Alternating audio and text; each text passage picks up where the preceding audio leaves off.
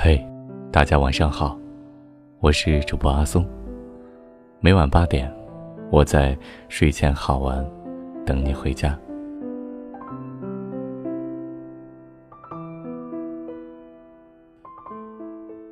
爱一直都在。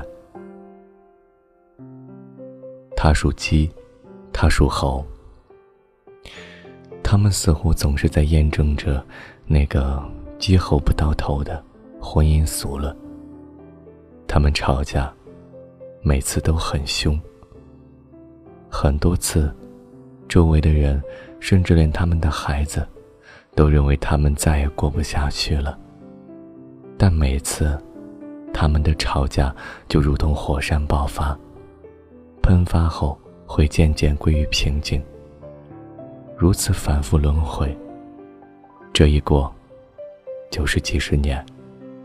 一辈子，他们都老了，孩子们都成了家，不在身边。他虽然退了下来，但毕竟在外面跑销售这么多年，突然闲下来，总觉得心里空落落的。他伸手向管钱的他要钱投资，他坚决不给，并且理直气壮地声称家里没有多余的钱。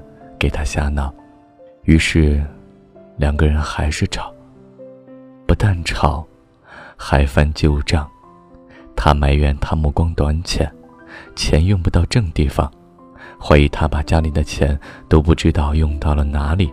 他说他疑心重，小心眼，说他老了老了还不消停过日子，瞎折腾。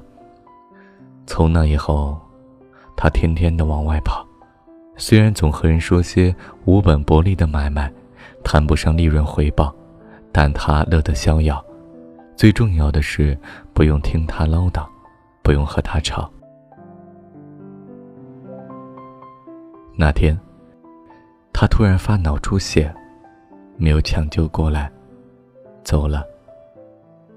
家里再也没有听见他的唠叨了，他才突然感觉到，这个家里寂静的可怕。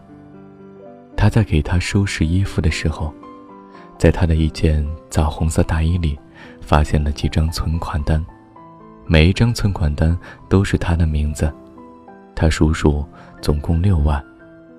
他们俩都是平常的工薪收入，他无法想象，他是怎样在攻读三个孩子、支付所有家用的情况下，攒下这样的一笔巨款留给他。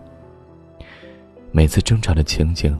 一幕幕闪现在他的眼前，他想起，每次在他们为钱吵架吵得很凶时，他都会和他说：“等他不在的那天，就知道钱的去处了。”他憎恨自己的疑心与小心眼，他憎恨自己，因为他不常穿这件为他买的贵重大衣而生气吵架，甚至还说他天生穷命的狠话，泪水崩然而下。